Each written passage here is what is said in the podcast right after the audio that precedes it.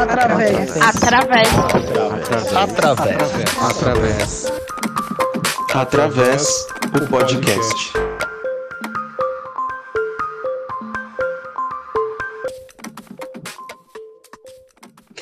Olá pessoal, tudo bem? Daniel Santana falando aqui, retornando para mais uma temporada do nosso podcast Através, né, junto com meu amigo Gildásio. E aí, Gil, tudo bem? Tudo bem, Dani. É um prazer estar aqui novamente. Como a gente sempre diz, né? Bom dia, boa tarde, boa noite. A gente não sabe o horário que você está aqui nos ouvindo, mas é um prazer ter você aqui conosco. Né? Então, para iniciar essa nova temporada do nosso podcast. Sejam bem-vindos. É isso aí. Bem-vindos, bem-vindas, bem-vindes né, a essa nova temporada. Para a gente começar bem esse, esse novo ciclo do Através, né, a gente trouxe como tema a comunicação não violenta. Vamos conversar aqui um pouco com sobre essa prática, né, como que ela se aplica, quais as características, enfim. E trouxemos pessoas muito especiais para conversar com a gente aqui hoje, né? Elizabeth Serri, Maristela Freitas e a Michele Simões. Eu vou pedir para cada uma se apresentar aqui, por favor, seguindo na ordem, tudo bem? Elizabeth, conta um pouco pra gente quem você é. Então, bom dia, boa tarde, boa noite a todos que, que estão agora nos ouvindo. Então, eu profissionalmente, né? Eu sou mãe de três filhos e avó de quatro netos. E, mas profissionalmente eu comecei minha carreira como professora, fui professora Waldorf, então trabalhei muito tempo com crianças e com adultos na gestão da escola, porque a escola pretende é, é uma escola associativa, né? Depois eu fiz uma transição para ser consultora e depois de uma transição, eu sou mediadora. Hoje eu medio conflitos dentro das organizações. Não significa que também nas famílias onde tiver conflito, mas especialmente é, conflitos nas organizações. E estou também seguindo um caminho paralelo, que é o caminho da terapia a partir do trauma. Então, das experiências somáticas de um trauma e as marcas que elas fazem no nosso corpo, né, nas doenças que elas acabam imprimindo. Então, essas são hoje principalmente mediação e a terapia focada no, no trauma e naquela criança que lá na infância foi de alguma forma ferida, e o que tem tudo a ver com o nosso tema aqui, comunicação não violenta. Legal, muito prazer, muito bem-vinda. Obrigado por, pelo aceite para estar tá aqui com a gente. Obrigada. Conversando sobre esse tema tão interessante. Maristela, por favor, você poderia se apresentar para a gente? Claro. Bom dia, boa tarde, boa noite aos nossos ouvintes. É, eu também venho de uma formação na área da música e depois eu fiz uma especialização em musicoterapia, é, acabei caminhando para um, uma parte na psicologia, onde eu fiz um mestrado em psicologia social, integrando as coisas que eu fazia na musicoterapia na época que eu fiz, que era um trabalho social com crianças e adolescentes de acolhimento institucional. Então, por isso eu fui para a área da psicologia social. Só não, não consegui, é, digamos, fazer exatamente um tema vinculado com a musicoterapia porque era muito, muito conteúdo e, e o orientador foi, foi fechando, focando, focando. Não, vamos fazer menos, senão você não vai dar conta. E aí eu acabei concordando com ele, realmente não ia dar conta. Mas, assim, a minha atuação, a minha formação, eu trabalhei muitos anos na área de educação musical, com crianças, trabalhei com bebês, trabalhei com crianças até 9, 10 anos de idade. É, e de, depois, é, quando eu terminei a, meu, a, minha especialização em musicoterapia, eu comecei a fazer alguns atendimentos, é, mas eu continuei na área da educação durante bastante tempo. E quando eu terminei o mestrado, em 2018, que eu optei por deixar a parte da educação e, e, ficar focada especificamente com a musicoterapia. E foi exatamente em 2018, quando eu concluí o meu mestrado, que eu descobri a comunicação não violenta. Ah, chegou às minhas mãos o livro do Marshall e eu falei: aqui tem coisa boa, aqui tem coisa muito boa. E aí comecei, né? Pelo livro do livro eu fui para jornadas, eu fui para grupos, eu conheci, eu fiz jornada com o Dominic Barter, que foi um discípulo direto do, do Marshall. E depois disso, participando de outras jornadas com o pessoal na Casa do Povo, é, e exercícios. E, e o importante nesse processo é, é o quanto, na, na, o quanto na, na CNV a gente vê é, coerência né, na, nas, nas coisas que a gente realiza, por exemplo, na área profissional, o quanto casa, né, o quanto faz sentido em relação à musicoterapia.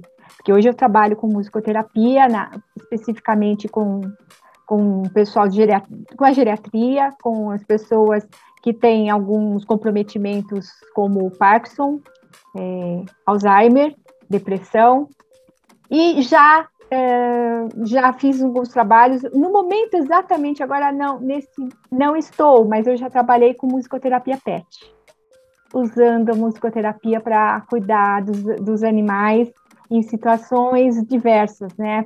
Pra, até para questões de é, quando vai fazer fisioterapia, o quanto eles ficam inquietos, né? E, e aí a música, usar a música. E aí, eu, quando eu trabalhei, já vinha trabalhando com vibroacústica. E hoje, atualmente, eu estou fazendo a especialização em vibroacústica para me aprofundar um pouco mais nisso.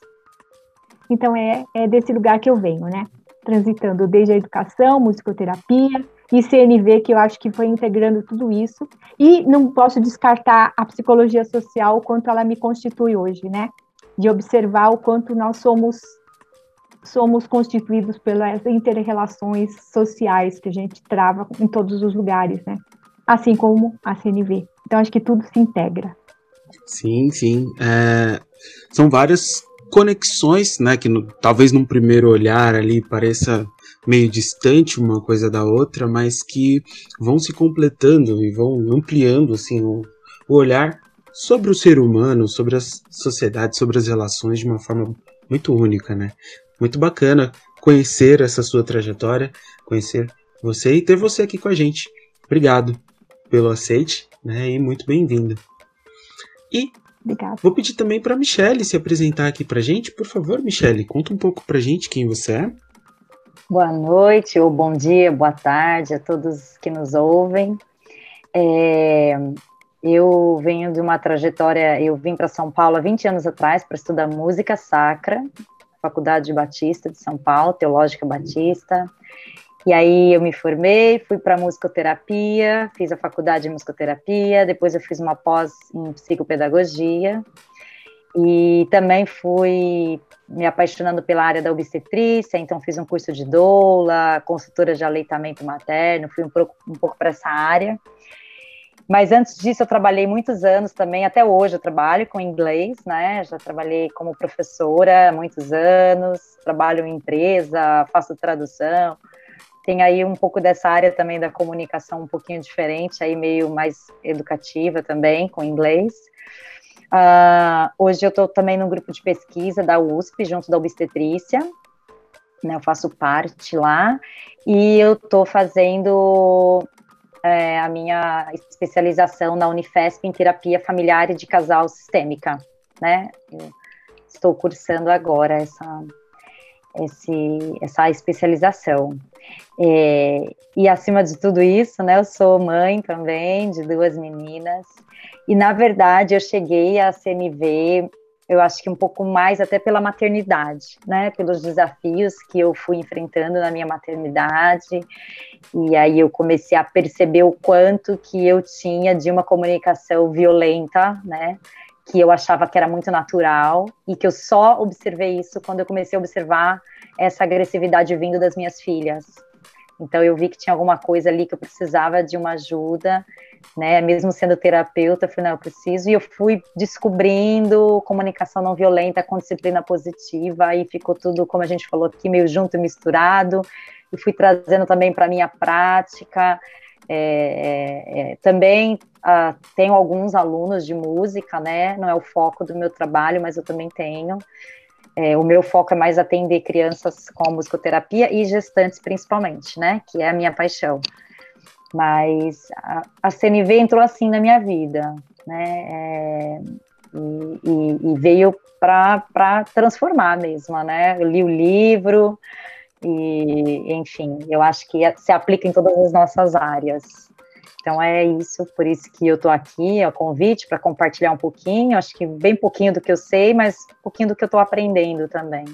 Sim, e seja muito bem-vinda, né? A gente agradece muito também a sua disponibilidade para estar tá aqui, para conversar aqui um pouco com a gente e compartilhar, trocar um pouco desse conhecimento, dessa experiência, né, que vai sendo construída nessa jornada.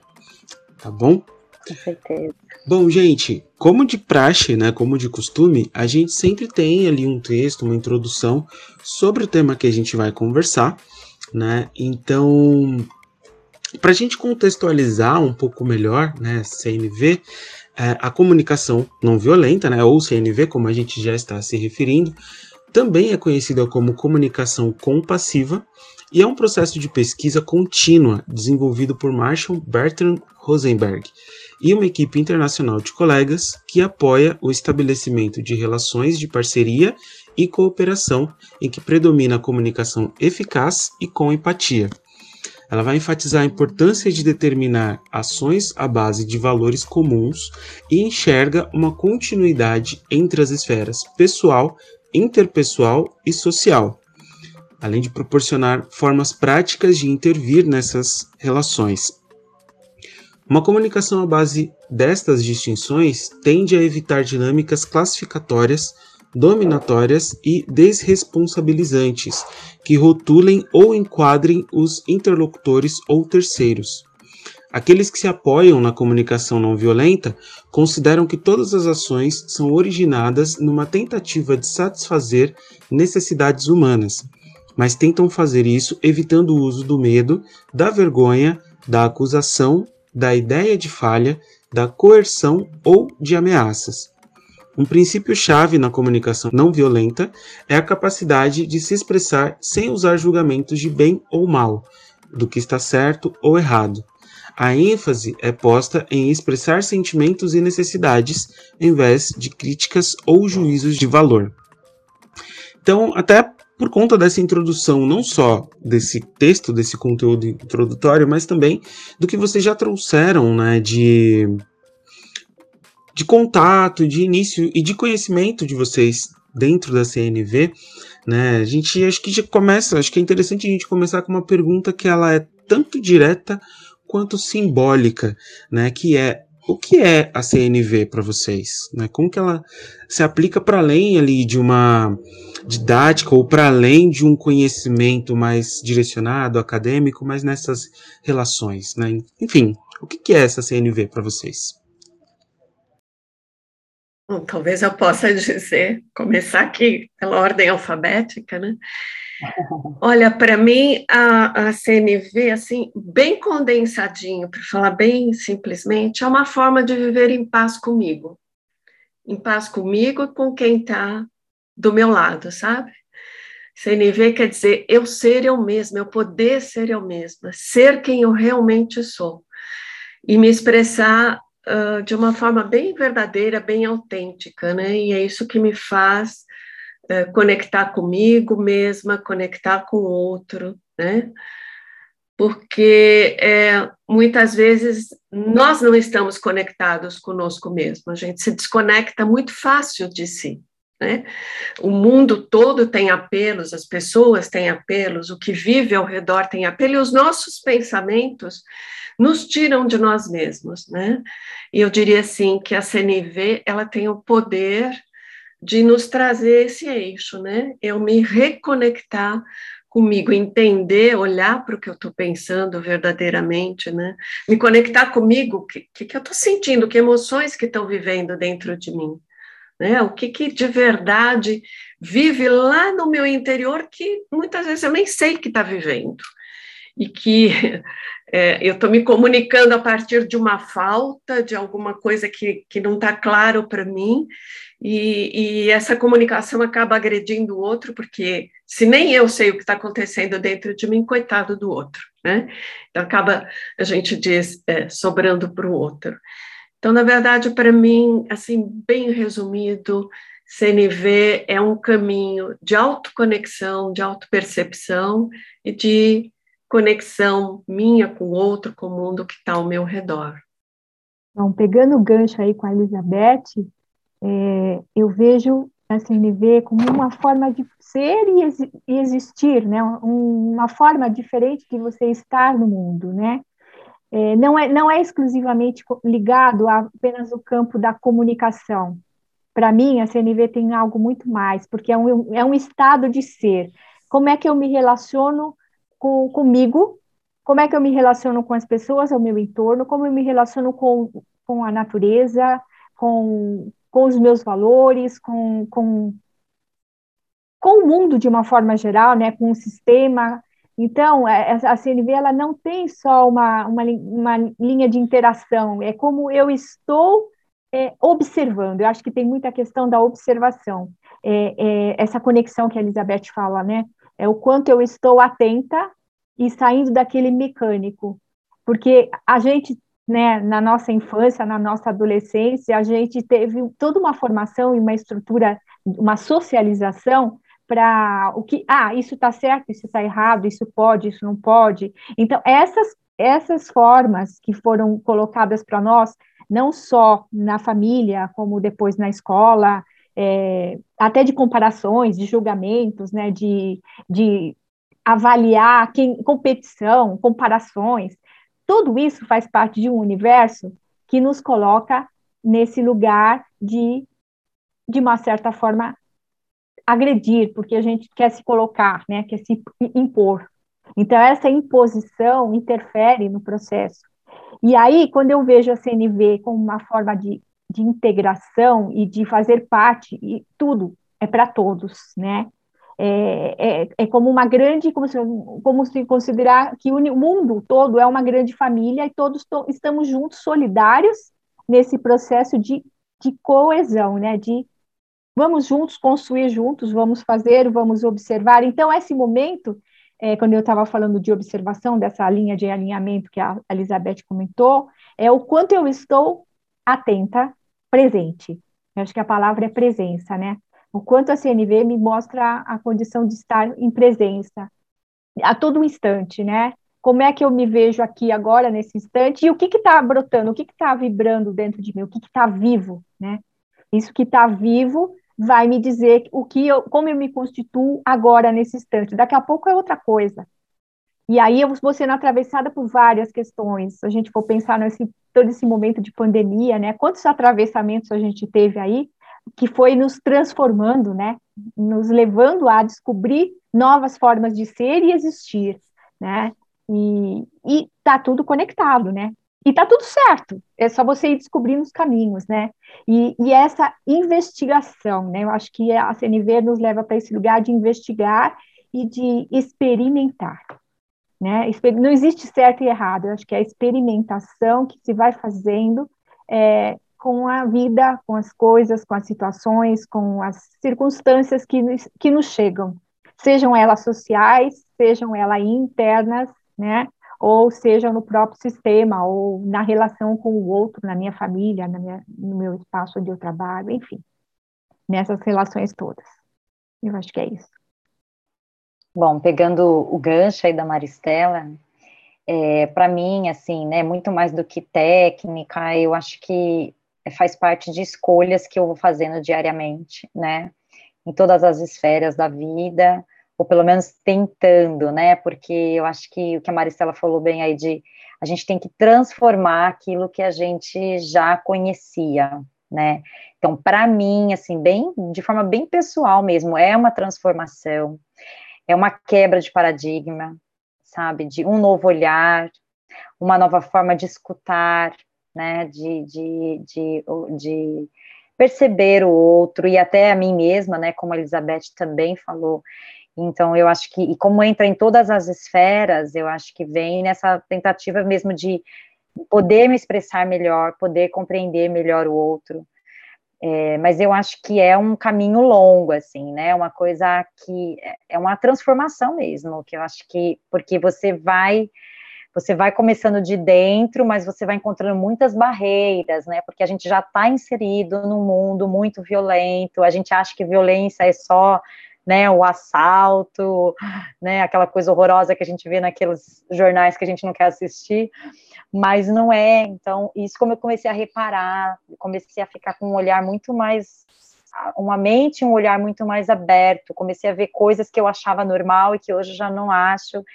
E, e eu, e para mim é uma transformação diária, porque muitas vezes ainda me pego dentro, né, dessa comunicação tão violenta, tão agressiva. E só que hoje eu, consigo pelo menos ter uma consciência de onde eu estou errando, né? Então eu falo não, isso aqui não está legal, eu preciso mudar isso. Então eu acho que é, é isso, é diariamente, é para mim a palavra-chave é transformação e quebra de paradigma mesmo. Bom, escutando vocês aqui, a gente vai percebendo assim que a CNV trata muito da questão da conexão, né? E como a fala de vocês estão super conectadas, né? Não dá para falar de CNV sem falar primeiro da gente, reconhecer os nossos padrões, né? Nossos padrões de comunicação, os nossos padrões, inclusive, na relação, e entender que nós somos seres violentos, né? Somos seres violentos por natureza, como olhar para isso, né?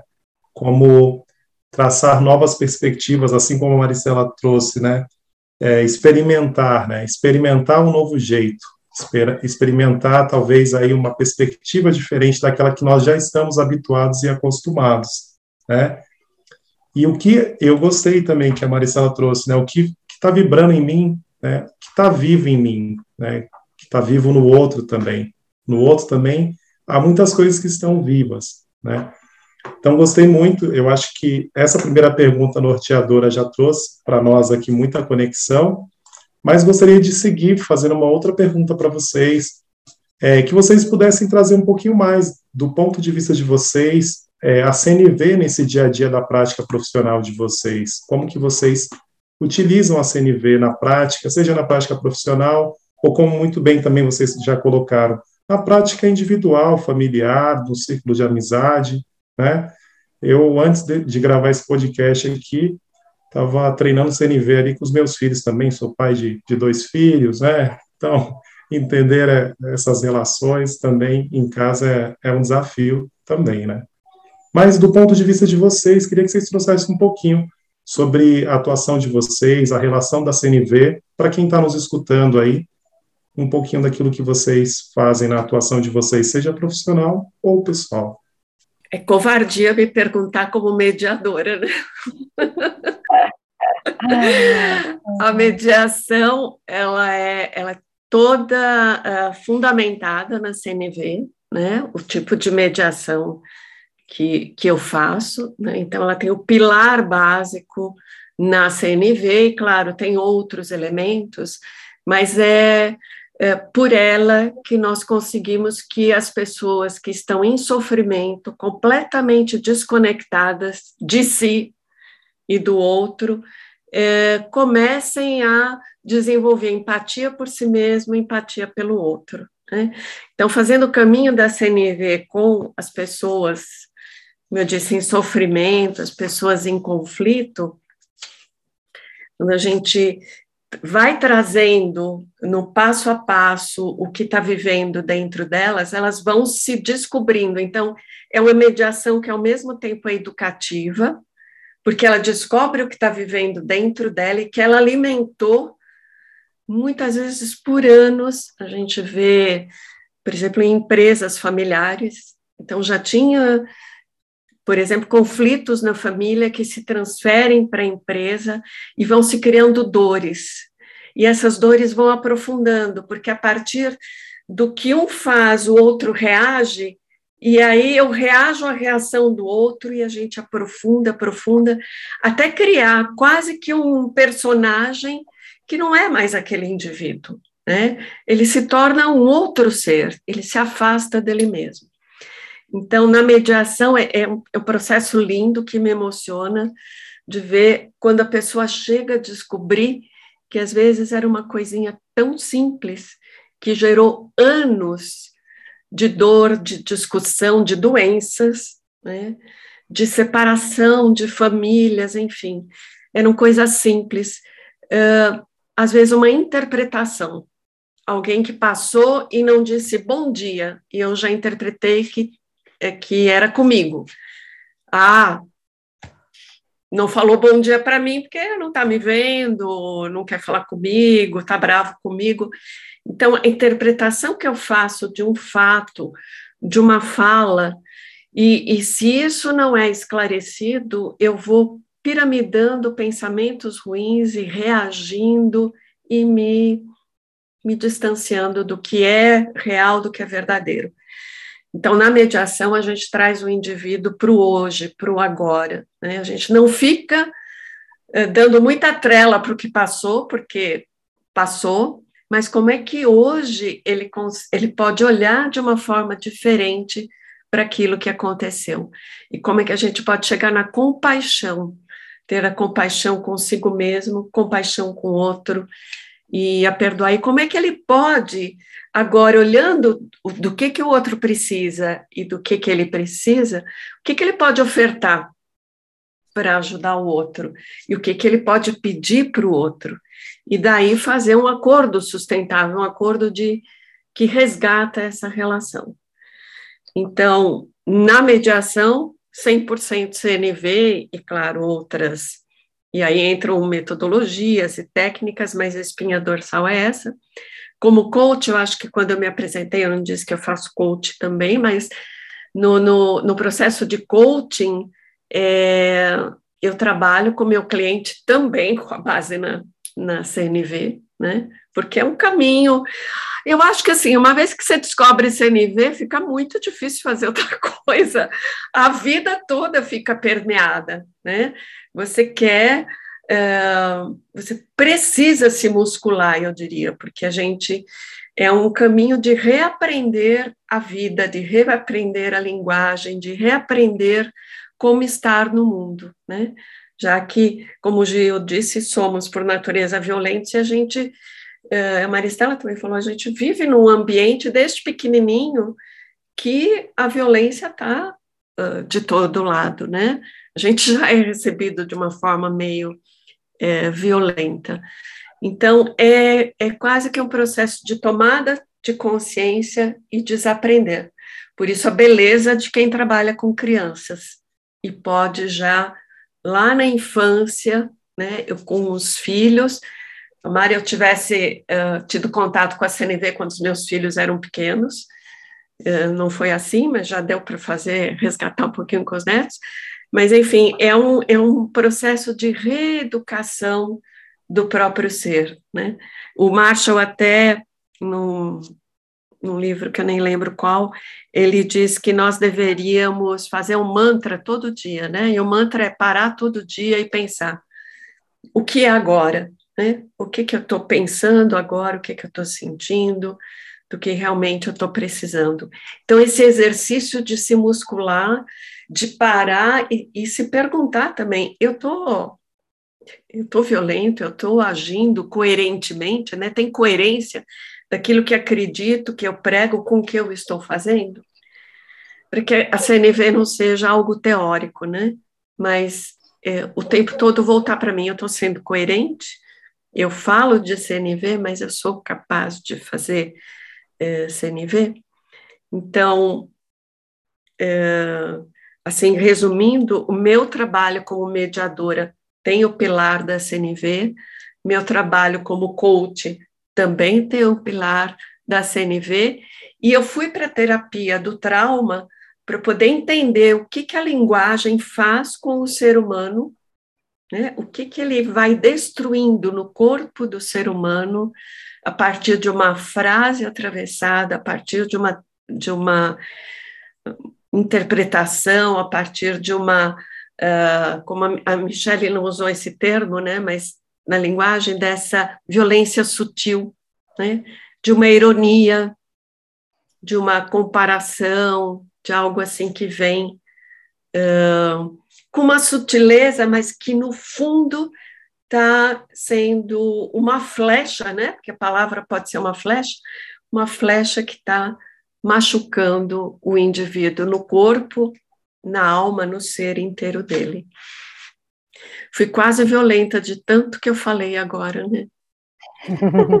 De nada, o espaço está aqui. Isso também é uma violência. pôr as pessoas para ouvir, te ouvir muito, viu? Bom, é, eu, assim, na minha atuação, eu vejo o quanto eu me transformei, o quanto eu sou diferente, o quanto eu me constituo diferente depois que eu conheci a CNV, e quanto isso atravessa todos os territórios, né? Atravessa o, meu, o meu atendimento terapêutico de musicoterapia, e eu vejo o quanto, o quanto isso é, tem muitas afinidades, muitas semelhanças, né? Quando eu estou fazendo o meu, o meu contato com o meu, o meu cliente, meu atendido, né? O primeiro contato é estabelecer uma conexão. Como é que eu vou estabelecer esse vínculo terapêutico? Como é que eu vou construir esse espaço se eu não se eu não entrar em empatia e entrar em sintonia com algo dele, algo que seja é, que lhe faça que faça sentido, né? É um despertar, como se fosse eu entrar em conexão com o, é o interno dele com o meu interno, né? O que que está vivo? O que que tá vivo? O que que eu estou sentindo que é importante para ele? Então é, é, acolhimento, né? Então como é que eu acolho essa pessoa? E, e, e na musicoterapia a gente já, já constitui isso fazendo logo de cara uma, né, uma pesquisa de uma ficha sonora do indivíduo. O que, que, que constitui a história dele? Qual é a história sonora dele, né? Por quê? É a partir daí que eu vou, vou criar os vínculos, que eu vou fortalecer essa conexão e essa, e essa fluidez na minha comunicação, né? E, e o que, que, é isso? Nada mais do que CNV, que a gente está lidando com empatia, tá, a gente está lidando com conexão, está lidando com a observação, o quanto eu sou observador, o quanto eu estou tendo escuta. Eu acho que é uma palavra forte. É, e que, e que atravessa tudo. Eu vejo, eu, se eu for pensar em escuta, eu vou lembrar da minha infância, o quanto era difícil ter ser escutada, quanto era difícil as pessoas me ouvirem, sabe? E, e isso foi passando durante muito tempo, e depois um processo, em processos terapêuticos eu vou descobrindo o que está acontecendo, né? Por que, que eu ajo ou agi de tal forma, né? E, e, a gente observa o quanto essas questões é, acabam a, a, afetando a nossa forma de se relacionar, né? E, e no, na hora, quando comecei, comecei a processar, fazer todo o trabalho de musicoterapia e, e, e ver essas ferramentas agora agregando com a CNV, eu acho que só veio fortalecer, é, veio agregar e dar, é, vamos dizer, legitimar todas as coisas que a gente já vinha fazendo, sabe? Eu acho que a musicoterapia, ela veio, ela estava primeiro na minha vida, né? E aí, quando eu vi a CNV e ela se conectou com tudo que eu, faz, que eu faço, é, eu falei, nossa, parece que ela vai, ela está confirmando, ela está, né, dando, é, tornando é, mais, até, acho que, sei lá, acho que a gente às vezes acaba até sendo mais, mais aberto, tem mais transparência, parece que a gente consegue olhar com mais amplitude do que especificamente só com as técnicas não, não estou desprezando as técnicas da musicoterapia, longe disso. Mas eu acho que o CNV muda o nosso interior, né? E quando você se modifica, você começa a ter um olhar e uma amplitude maior de conexão, de, de percepção e, de, e, sobretudo, de atenção, de presença, como eu já falei antes, né? Quanto a presença é, é forte, né? E, e, e, é, e, ela, e é um músculo eu, quando eu comecei CNV com o Dominique Barter, a primeira palavra que ele falou assim, se vocês vêm aqui esperando que vai ter uma receita pronta, de pode ir embora, porque não tem. CNV não tem receita pronta, seja nos conflitos, seja onde for. CNV tem, você tem que estar tá exercitando. É um músculo igual um músico que vai tocar um instrumento. Ele vai treinar por, e, e, o treino e a repetição e a repetição e, e a, a execução vai ficar boa. Mas se ele não treinar esse músculo, não vai acontecer. Então, eu acho que é nesse sentido, que por isso que eu falo que atravessa, atravessa todos os meus lugares. Atravessa o lugar que eu trabalhei com a, música, com a comunicação não violenta, quando eu fui observar todo o meu trabalho de psicologia social e ver quantos atravessamentos passaram pelas histórias dos meus depoentes, né, na minha pesquisa, com essas crianças e adolescentes que moraram em abrigo, e o quanto elas sofreram, o quanto de violência houve, né? E o quanto há necessidade dessa escuta. E foi uma palavra forte usada por uma das minhas entrevistadas. o quanto eu não tinha escuta e o quanto isso afetou aí eu me constituir e, e, e acreditar em mim. Então, para você acreditar em você, você precisa ter um reconhecimento do outro, né? Eu acho que essa coisa do reconhecimento é muito forte. Né? Quanto o outro me reconhece, aí eu me, eu, eu me empodero de alguma, de alguma forma, né? Eu acabo tendo uma força e a minha autoestima se eleva, eu começo a confiar em mim e acreditar. E quando eu acredito, eu também acredito no outro. Aí, aí vira uma coisa assim, né? Estou trocando o tempo todo. Se eu não acredito em mim, eu acabo, de alguma forma, levando uma energia para o outro também de não querer, não acreditar. Então fica uma coisa mais, né? É, difícil. E quando eu começo a acreditar e, e, confiar e ter esse reconhecimento, parece que tudo se abre, as portas se abrem, as coisas vão acontecendo. Então, acho que é, eu acho que é assim, CNV ela faz parte de tudo.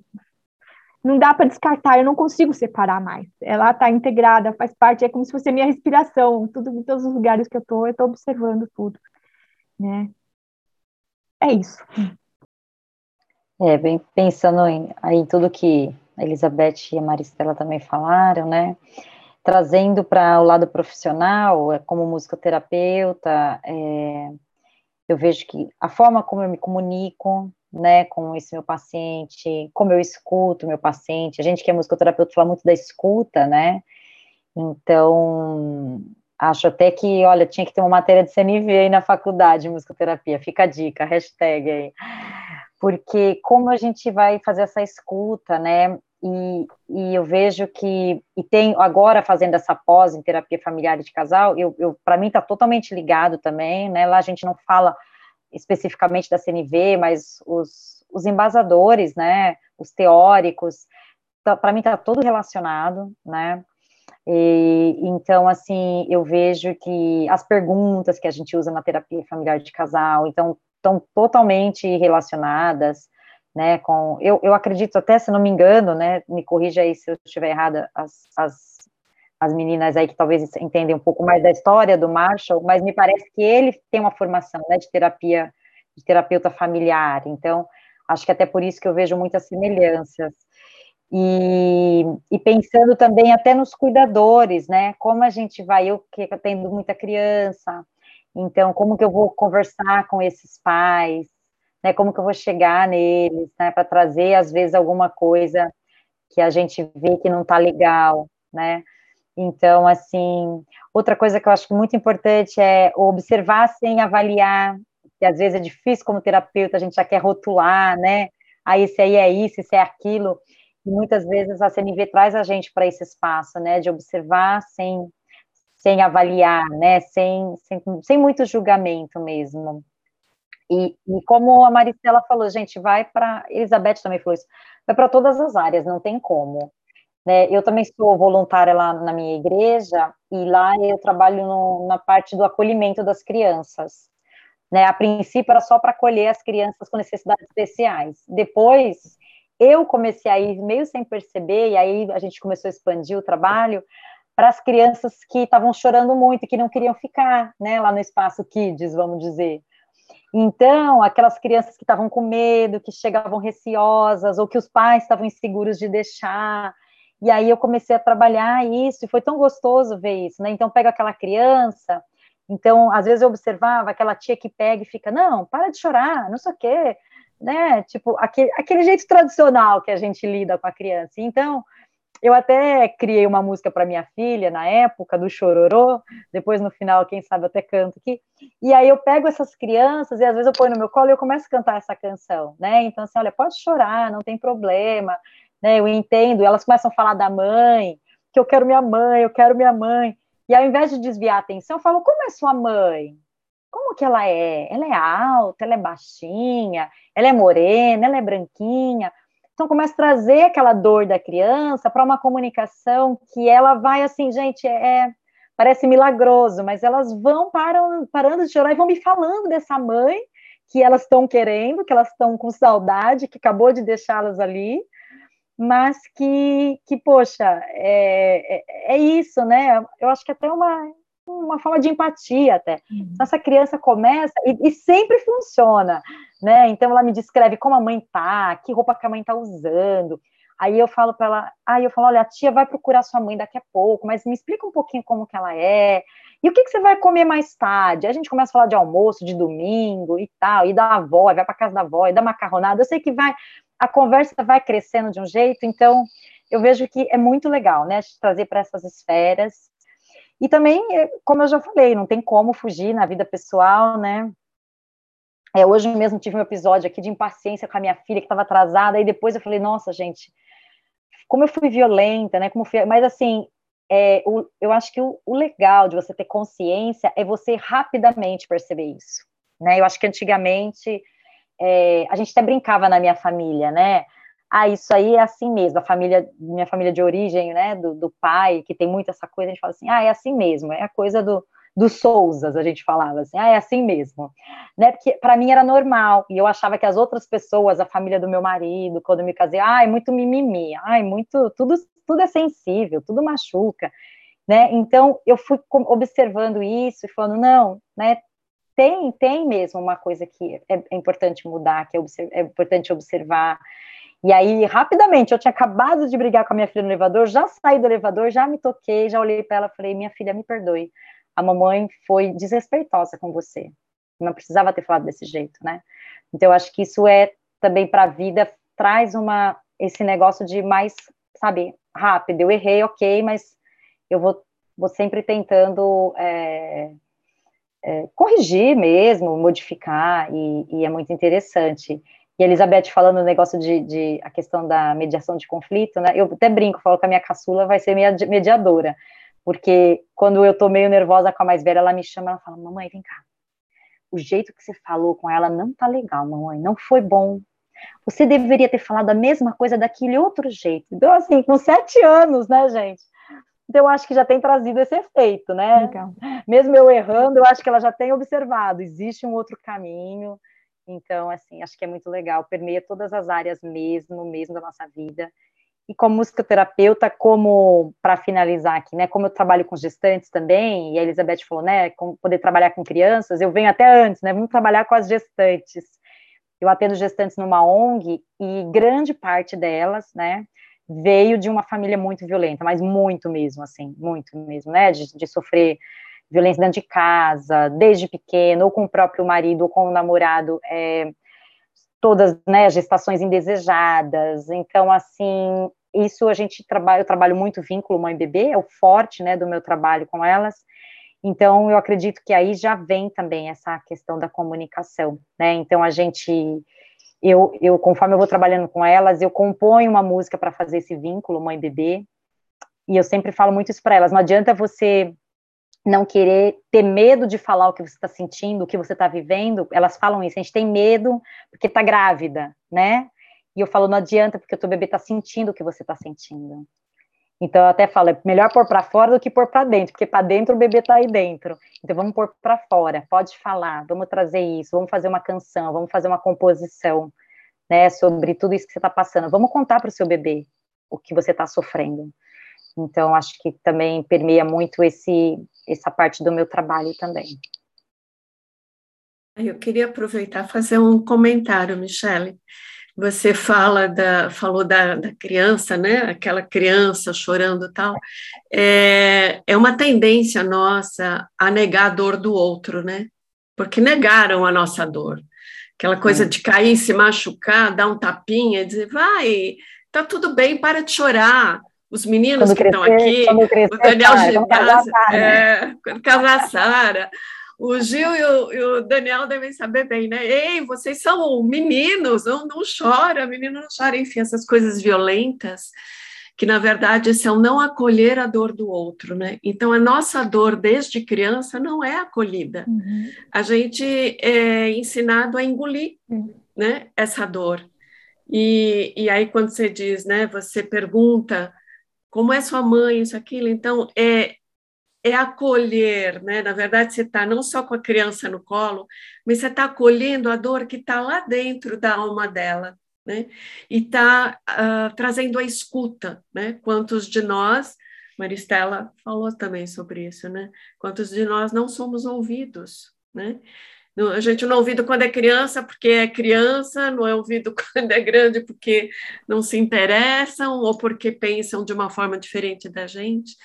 Então, se, se desde pequenininho a gente conseguir acolher a criança, ouvir a dor dela, né? E suportar, porque às vezes eu acho que a gente não suporta a dor da criança, né? E por isso a gente manda ela sair. Então, ter essa, esse, dar o suporte que esses seres precisam. E quanto mais cedo a gente faz isso, olha que lindeza fazer isso quando ainda essa criança está no ventre, né? E se a gente conseguisse fazer esses programas que agora já estão no mundo, né? De, que, que chama de alfabetização emocional a uhum. partir da, das crianças. Então, se essa se a gente conseguir né, que isso realmente seja colocado no mundo, talvez daqui algum tanto de gerações a gente vai ter gente mais pacífica, mais compassiva, bem mais feliz. Tomara, né?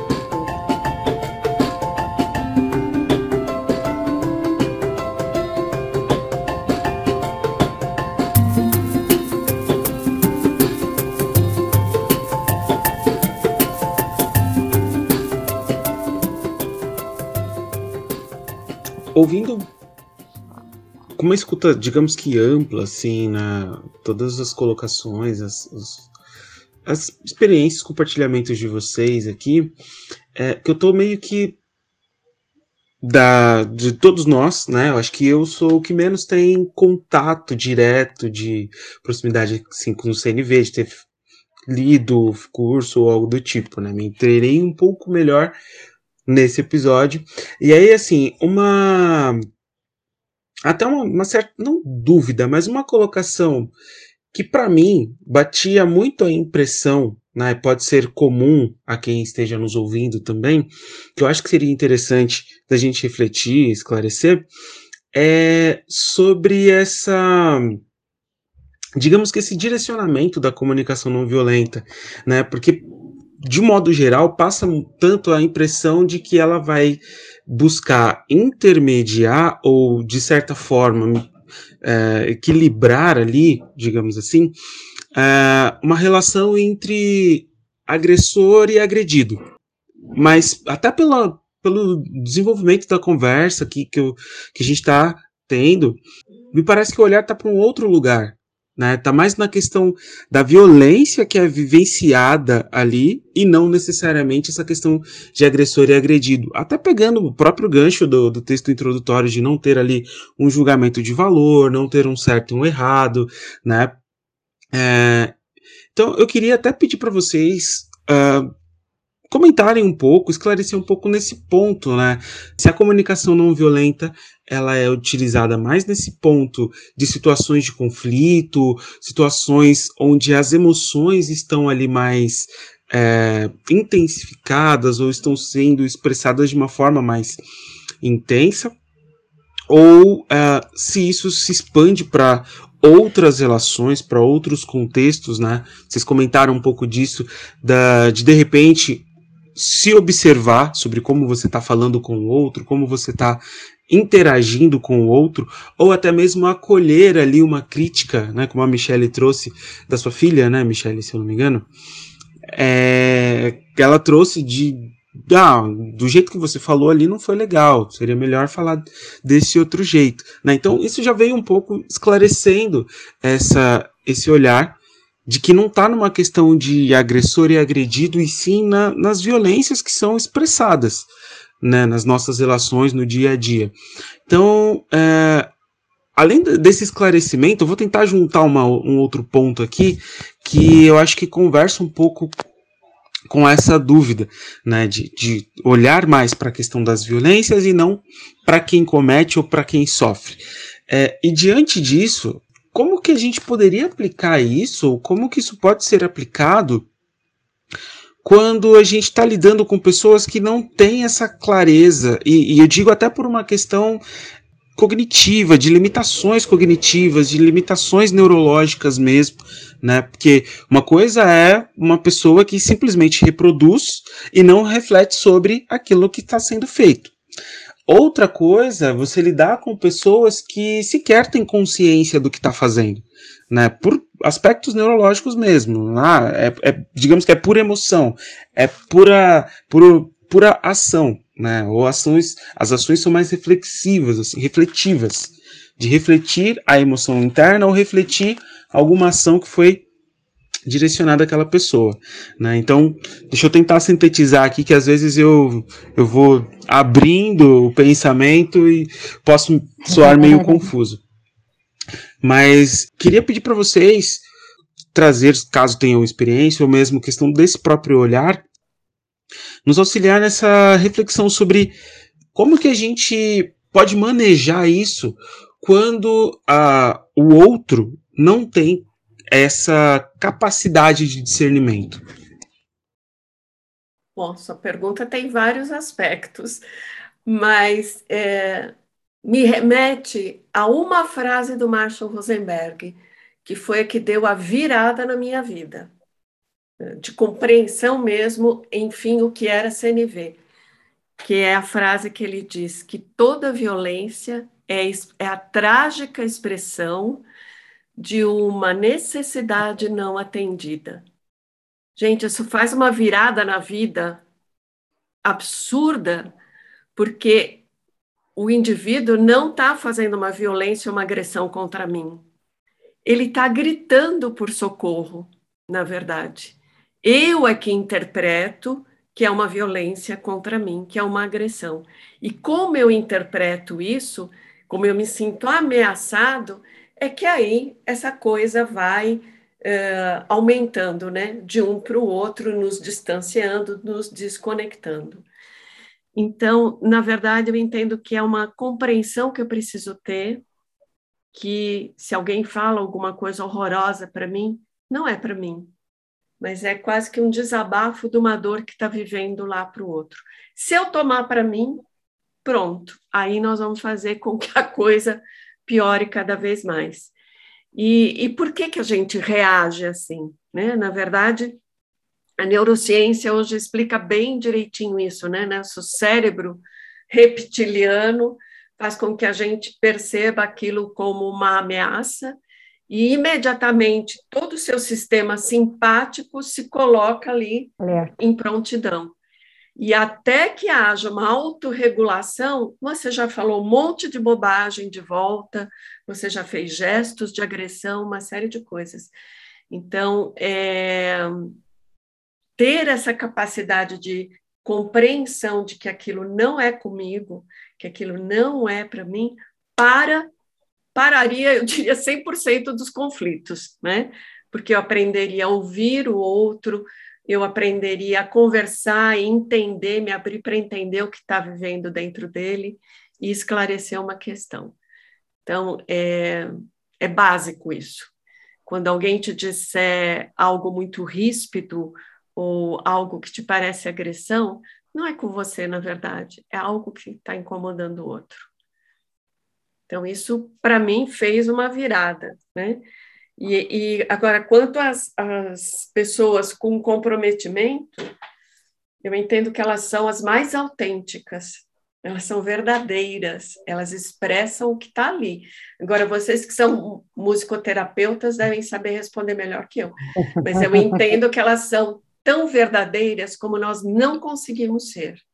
Então, elas trazem para fora para expressar a dor interna, aquilo que está vindo, uma necessidade, mas nós não sabemos fazer essa leitura. Não, não, não, aprendemos, ou pelo menos eu não sei fazer direito. Mas acho que as, que as musicoterapeutas, as terap a, a Michelle, que trabalha já com terapia, podem falar melhor sobre isso. Ah, deixa, deixa, eu pegar a bola que ela passou aqui, então. Bom, primeiro, né, Daniel, pensando no que você falou aí, que muitas vezes a gente pensa mais naquela coisa de agressor, vítima, né? Eu acredito que até quando a CNV nasceu, até tinha um foco muito grande, né? O Marshall Rosenberg conta sempre, né? do, do, das escolas que ele foi ajudar, aquelas escolas que ninguém mais queria trabalhar, tipo, meu, isso daqui não tem mais jeito, esses alunos são impossíveis, né? Mas eu acredito que hoje a gente pode usar, e já tem sido feito isso, mais até como uma forma preventiva mesmo, né? Como a gente está falando, criança lá, gestante. Então, se a gente pensar numa forma preventiva, né, de estar tá ali desde mudando já esse, esse olhar para essa criança, principalmente, né? Então a gente aí já vai estar tá num caminho, acho que mais interessante, né? De, de pensando em toda, em toda a amplitude aí, né, do, do universo em, em, todos os aspectos, né, e agora, com, com relação às, às crianças ou os pacientes com comprometimento, né, a Elizabeth falou com muita uh, com, uh, propriedade mesmo, sim, né, essas, essas pessoas, eles são mais autênticos, eles trazem eles não têm muito filtro às vezes, né? Não tem muito esse medo do que o, esse cognitivo de o que, que o outro vai pensar se eu falar isso. E ao mesmo tempo, acredito que como a gente, né, como musicoterapeuta, já usa uma comunicação muito não verbal, né, muito de, de, de gesto, de o, o son, a sonoridade, a expressão, eu acredito que aí a gente vai entrar com, com com essa CNV dessa forma mesmo, né? Então, assim, é um instrumento que talvez aquele paciente quer pegar naquela hora e não é para pegar, né? Então, olha, eu entendo que você quer esse instrumento, mas agora a gente não vai usar, né? Ao invés de só falar, não, não pode pegar, né? Então, é muito mais esse, essa forma da gente abordar. Então, acredito que e até assim, quem tem criança, né, todo, quem tem filho aqui, acho que também tem esse lado, né? A criança pode até não ter nenhuma necessidade especial, mas a criança tem. A Elizabeth falando da, da neurociência, né? Eu também estou lendo aquele livro Cérebro da Criança.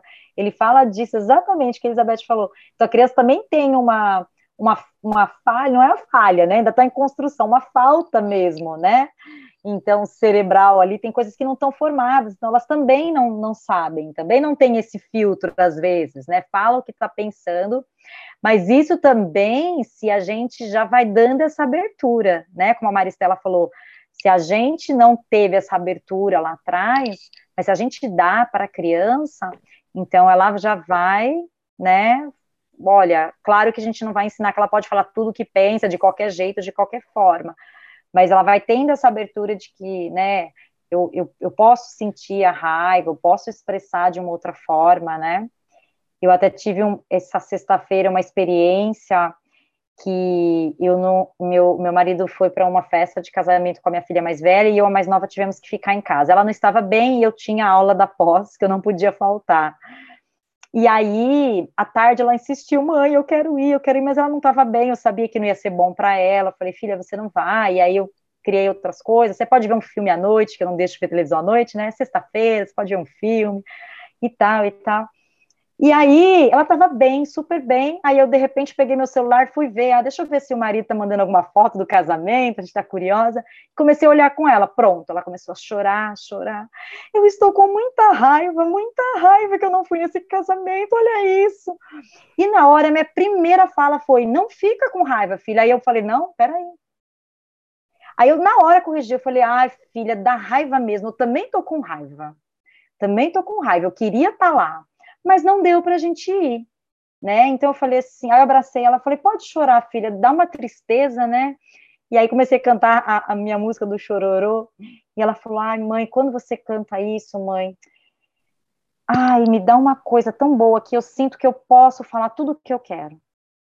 Linda. Então, assim, é, é isso, né? Esse, aí eu falei para ela. Aí ela, ela, ficou mais ainda emocionada porque ela não sabia que a música eu tinha feito para ela. Ela achava que era uma música do, do Deezer, né? Falei, você que fez essa música, mãe? Nossa, ela ainda brincou, você é famosa. então, assim, é isso, né? O, o quanto que, a, e voltando aqui para sua pergunta, Daniel, a criança ou a, ou a pessoa, o paciente que tem um comprometimento, né, que não tem 100% um cognitivo, a gente vai conseguir, através desse acolhimento, né, usar essa, esse pensamento, essa forma de, de abordar da CNV, né, através de um, eu tenho, até coloquei esses dias no dia da síndrome de Down, coloquei um pedacinho de um vídeo com uma paciente minha, que não fala, ela além de ter sido medida, ela ainda tem autismo, e eu já estou quase três anos com ela, e foi a primeira vez que eu fiz uma música de contato físico, de abraço com ela. E ela respondeu na mesma sessão. Eu fui bem devagarinho, eu, eu abracei ela bem assim, só pondo a mão assim, e aí me afastava, e primeiro canto toquei no ukulele, depois peguei a mão dela, pus só no meu ombro assim, né? E aí no final, a parte que eu coloquei lá, lógico que a gente já põe finalmente, né? Quem vê só não dá para ver o processo todo lá no, no, no, Instagram. Mas aí no final, a hora que eu cantei, e aí eu abracei, eu peguei os braços dela e pus assim, e a cena, que ficou linda, ela me abraça, ela pega a mão e faz assim na minha cabeça atrás, né? Então, assim, não precisa de palavras, né? Ela entendeu e a forma essa, esse carinho, esse acolhimento, né? E eu também entendi que ela estava aceitando, né, o meu abraço. Então, eu acho que é, a musicoterapia tem tudo a ver com, esse acolhimento e com a CNV nessa, com esses pacientes, né? Também falei demais aqui, ó. Parece que ah. somos todos apaixonados pelo tema, né? É. então, eu, eu, ouvindo vocês, você, Elizabeth, você, Michele, assim, eu vejo, assim, quando é, que tá tudo conectado mesmo, não tem jeito, né? É, nas questões da violência, quando você falou, Daniel, de ver o, o, o opressor e o oprimido, né, aquele que foi agredido e o agressor, é, eu acho que isso acontece se a gente olhar para a questão da fragilidade. A pessoa, ela pode, ela não necessariamente ela está agredindo, ela está se, como falou Elizabeth, ela está se defendendo de alguma forma por uma necessidade que não foi atendida. Mas o que, que ela, na verdade, o que, que ela está fazendo? Ela não, ela não quer expor a sua fragilidade humana. Né? Então, a, o medo, né, o medo que nos pega de expor as nossas fragilidades, faz com que a gente não consiga ser autêntico o suficiente para tornar uh, visível aquilo que está realmente vivo, que está escondido. É aquela necessidade que não foi atendida, aquele sentimento que brotou por não ter sido atendido por algo que era muito importante para mim. E aí eu respondo de alguma forma na, na transversal, porque eu não quero expor a minha fragilidade, eu não quero expor qual é a questão que está me pegando. E, e, a pessoa não faz isso por mal, ela faz, num, é um automático, é uma coisa que a gente foi constituído dessa forma, né? A gente tem medo de mostrar as nossas, as nossas dificuldades, as nossas fragilidades. E, e aí é nessa hora que a gente explode de um jeito, você fala, pô, pera. Aí quando você tem essa percepção da CNV, você, você desperta na hora, você fala, ô, peraí. Né? E comi bola, fiz errado. Né? E aí você corrige. Mas e, e, e, quando você não tem esse recurso, que você não teve acesso a esse recurso, você vai reagir você vai ser auto, vai ser aquela coisa mecânica, né? Aquilo que brota e você não tem o tempo de parar e refletir e, e, e, observar e aquele espaço é um vazio, tem que ter um espaço. Por isso que não, a gente vê na CNV tem aquela coisa do abrir espaços internos. Se eu não abrir um espaço interno dentro de mim para eu observar o que está acontecendo, eu não consigo, eu não consigo responder de outro jeito. É, é, uma, é aquela coisa, de repente, ah, não tá legal, eu não consigo chegar no outro porque o outro é está muito agressivo, ou ele está num momento bastante difícil. Se a minha relação é, principalmente isso acontece muito nas famílias, né? A relação familiar é mais difícil. É, às vezes precisa, olha, não tô legal para falar com você sobre isso agora. Eu não posso te responder porque eu não sei. Sabe, é colocar clareza, né? Nessa, nesse diálogo. Eu não sei responder isso agora você me dá um, um pouco, um pouco de tempo para isso? Eu vejo isso nos, no, no, curso, é um curso maravilhoso do Tom Bond, que é, também foi discípulo do, do Marshall, é, e ele faz trabalho com, trabalho com CNV há mais de 11 anos, é, e tem um curso que é, tem uma duração de um ano inteiro, são 52 semanas, cada dia da semana, cada semana você recebe uma lição, e, ele começa trabalhando essa questão, né? E, e aí ele fala de, de, uma dessa relação dele com a filha, né? Filha ou com o filho, eu não me lembro exatamente. Mas no momento de perceber, opa, eu quero resolver essa questão, mas eu não estou preparado para isso. Deixa eu. Você também não, você também precisa. Vamos dar um tempo para nós. Amanhã a gente volta nesse assunto. Então, brecar, parar, cortar e depois voltar naquilo é um, é um remédio que de repente você fala, opa, agora eu estou vendo com mais clareza. Se a gente responde de imediato, a gente vai ir, para aquele lugar que muitas vezes não é aquele que a gente gostaria de estar, né? Então, é, é acho que a, uhum. a, dificuldade grande é por conta das fragilidades. A gente tem medo de se expor, né?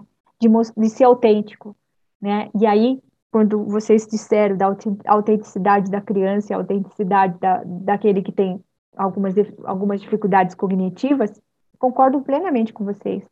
É, é, é muito mais tranquilo, né? Porque eles não têm filtros, né? De ficar podando, ah, que, como é que ele vai me entender em relação a isso ou aquilo? Não, não sei. Então, é, a pessoa fala.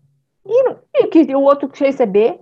E aí, como é que eu recebo aquilo? Se, se eu estou ouvindo algo que eu sinto como agressão, peraí, vamos pensar. Será que tá, isso é para mim? Me pertence? Ou será que isso é só do outro? Né? Ele está sendo reativo né? Ele está mostrando uma ação, mas aquilo que ele está mostrando é porque é a forma como ele, como é que ele funciona. Né? Ele não é da, ele não tem conhecimento de nada de um CNV, ele não conhece nada. Só que é a forma como ele funciona. E aí, o que, que ele faz? Ele tem aquela ação. E aí você fala: peraí, isso é meu? Me pertence isso que está sendo dito? Ou não me pertence? Como falou a Elizabeth, né? Pertence para mim? É meu? Não, não é meu, então por que, que eu vou pegar para mim e tomar como uma raiva ou tomar como uma agressão, né? Então, é, graças a Deus que a gente tem esse recurso maravilhoso, a gente consegue, né? O pera, vamos lá, como é que eu posso, né, olhar para essas coisas de um outro jeito? Eu acho que é isso, eu não vou me estender mais para não ficar monopolizando a coisa.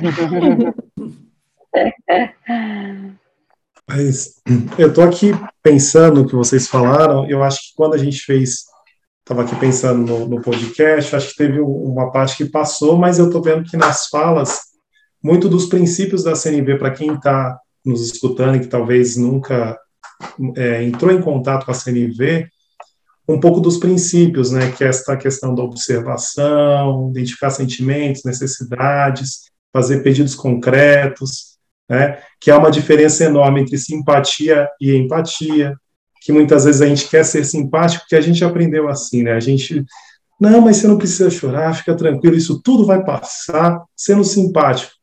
E a gente muitas vezes não entende que essa também é uma forma violenta também, né, com o outro. Eu não estou falando palavras duras, estou sendo simpático, mas naquele momento está trazendo ali uma, um, uma desconexão, né? E lembro também do Marshall falando sobre a, a, linguagem do chacal, da girafa. Gente, você que está do outro lado, meu querido e minha querida, e você que está aí escutando, é uma vida, meu. Tem muita coisa, mas eu acho que dá para a gente passear aqui. Eu acho que na fala de vocês vocês já trouxeram, mas só para deixar um pouco mais claro, claro, tem muito mais coisa, gente. É uma vida, é estudar.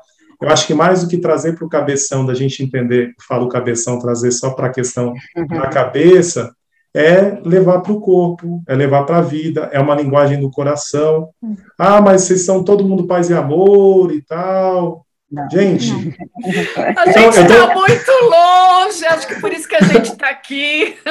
Sim, não, mas eu estou trazendo isso porque talvez quem está do outro lado, talvez não tenha Sim. essa ideia Sim. mesmo dos princípios, e uhum. talvez, não, Gil, eu sempre fui simpático com as pessoas, Nunca fui agressivo na minha fala. Uhum. Eu, acho que é, eu acho que é importante, talvez isso não está no nosso roteiro, mas acho que é importante só trazer um pouco de contexto. É claro que depois as pessoas podem aprofundar, mas eu acho que, como a Beth trouxe aquela frase do, do Marshall, né? toda violência é expressão trágica de uma necessidade não atendida. Né? Eu acho que esse, esse é o norte que a gente já começa a olhar um pouco diferente poxa, eu tenho os filhos aqui, um quando tá bravo, tá irritado, eu olho assim, peraí, que oração? Ah, tá com sono. Tá com sono, tá tranquilo, vem com o papai aqui. Mas eu tô falando do meu filho, e, e meu, a vida é, é, enfim, tem as suas idiosincrasias, as suas questões, que às vezes a gente, olhando por esse ponto, acho que a gente já começa a identificar princípios ali da CNV que ajuda a gente nesse entendimento. Então, só se vocês puderem trazer, não sei se eu fui claro, trazer um pouco mais desses princípios que são, né? Talvez essa abordagem simpatia e empatia, o que é diferente uma coisa da outra. E eu acho que depois também as pessoas também têm a oportunidade também de aprofundar, de buscar mais, né? A partir desse, dessas ideias. Olha, para quem nunca estudou CNV, acho que tem uma fórmula muito mágica. Que a gente estudou isso, Gil, você deve lembrar do STOP. Stop é uma fórmula bem mágica, né? Que é algo aqui foi dito, ou um gesto, ou seja o que for, e eu tenho dois caminhos, as escolhas, né? Eu posso escolher reagir no automático, e aí só Deus sabe o que vai acontecer, porque aí pode virar agressão e mais agressão e a coisa ir longe. Outra forma é eu receber algo e eu dar o stop, que na verdade a Maristela estava falando sobre isso, que é a pausa da música, gente. Vamos dar uma pausa, um respirar, né? Então, essa pausa tem, tem também uh, um, um papel importante de levar ar para o cérebro, porque na hora que eu recebo algo, meu cérebro, meu, meu sistema simpático todo, né, ele já se arma com hormônios de reação, porque aquilo foi uma ameaça.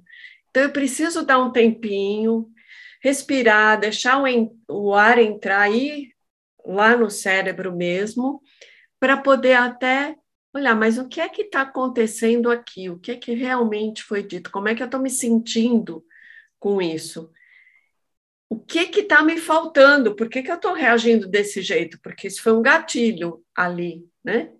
e aí poder escolher como é que eu quero, então, responder, não mais reagir, que o reagir é bem animalesco, é bem automático, mas agora ter uma resposta adequada, que pode até ser: não tenho nada para fazer agora, eu vou pedir um tempo, como vocês disseram, né? Olha, agora eu não sei a resposta, eu te falo, a gente continua essa conversa depois ou pode ser o silêncio, ou pode ser, vamos esclarecer isso, né? fazer o pedido para o outro dizer, será que você pode reformular e me dizer por que, que você me disse isso, o que está por trás disso, qual é a questão, enfim. Isso é uma resposta pensada e não uma reação como um, um bicho, né? A gente se arma como um bicho, na verdade, para reagir. Então, para mim, essa ferramenta chamada Stop um instrumento, é mais que uma ferramenta, né? É um instrumento é, delicado para usarmos no dia a dia, independente de saber CNV. Algo me agrediu, opa, eu paro, respiro, e aí vejo né, o que, que eu estou pensando. Geralmente é uma interpretação, que eu estou sentindo nesse momento? Putz, estou com uma baita de uma raiva, ok. Mas por que, que eu estou com raiva? Não, eu estou com raiva porque a pessoa me faltou com respeito. Ok? Eu posso, então, agora responder para ela e dizer: olha, quando você fala desse jeito, para mim, falta o respeito. Eu queria te pedir para falar de uma forma diferente. Simples assim. Né? E a gente desarma o conflito na raiz. Eu acho que tem. Então, eu, eu não queria perder essa oportunidade de, de dar a receitinha do stop. eu acho que tem uma outra questão, é a da checagem. Eu acho que isso é fundamental, porque é um recurso que clarifica muito aquilo que está sendo trazido, né? Se eu vou lá, a pessoa falou uma coisa e eu falo, peraí, eu quero, o que você me falou mesmo?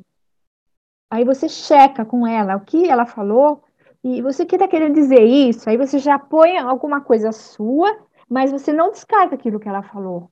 Porque você é uma forma de você estabelecer uma conexão, né? E aí checa, você falou isso, você está querendo dizer isso, isso, isso? Isso acontece muito, por exemplo, nas conversas de WhatsApp, nas conversas de texto, né? O quanto a gente é mal interpretado nas, nas mensagens, né? Você tem que tomar muito cuidado quando você está escrevendo, porque você escreve e depois vai lá, o outro. que, que ele está me falando? Já interpreta, já começa. As, as brigas em grupos de família são intensas nesses lugares por conta dessas questões, né? Eu, eu mesmo já, já tive é, não assim de observar conversas de outras pessoas, a pessoa vir mostrar para mim, mas olha o que ela me falou. Aí eu olhei, eu olhei e li e falei, mas você leu direito que ela, o que ela escreveu? Aí ela, é, mas é isso, isso, isso. Eu falei, não, tá vendo? Tem uma vírgula aqui, essa vírgula tem um outro, deu um outro sentido para a frase. E, sabe? E é uma coisa tão simples, né? E se você, ah, tá, então vamos checar. Como é que eu vou checar isso com a pessoa, né? Eu faço muito isso quando eu recebo mensagem de texto.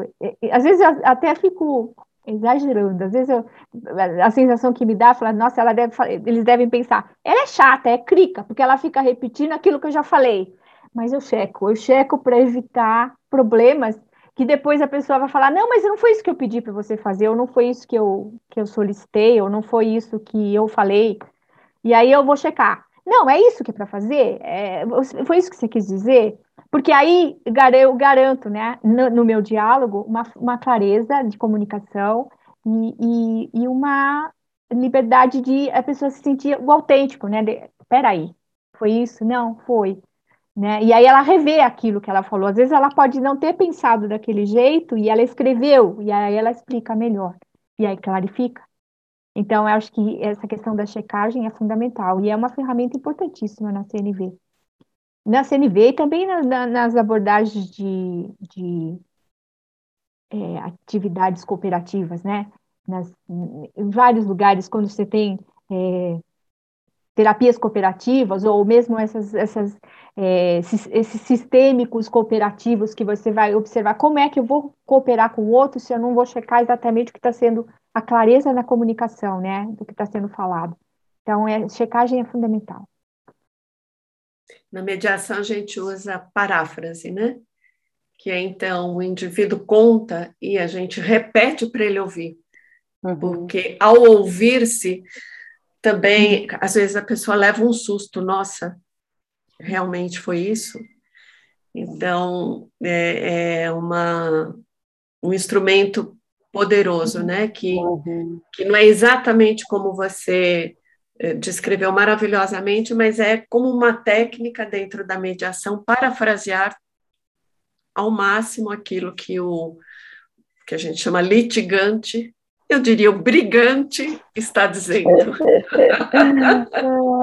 a gente usa também isso na, na terapia familiar também.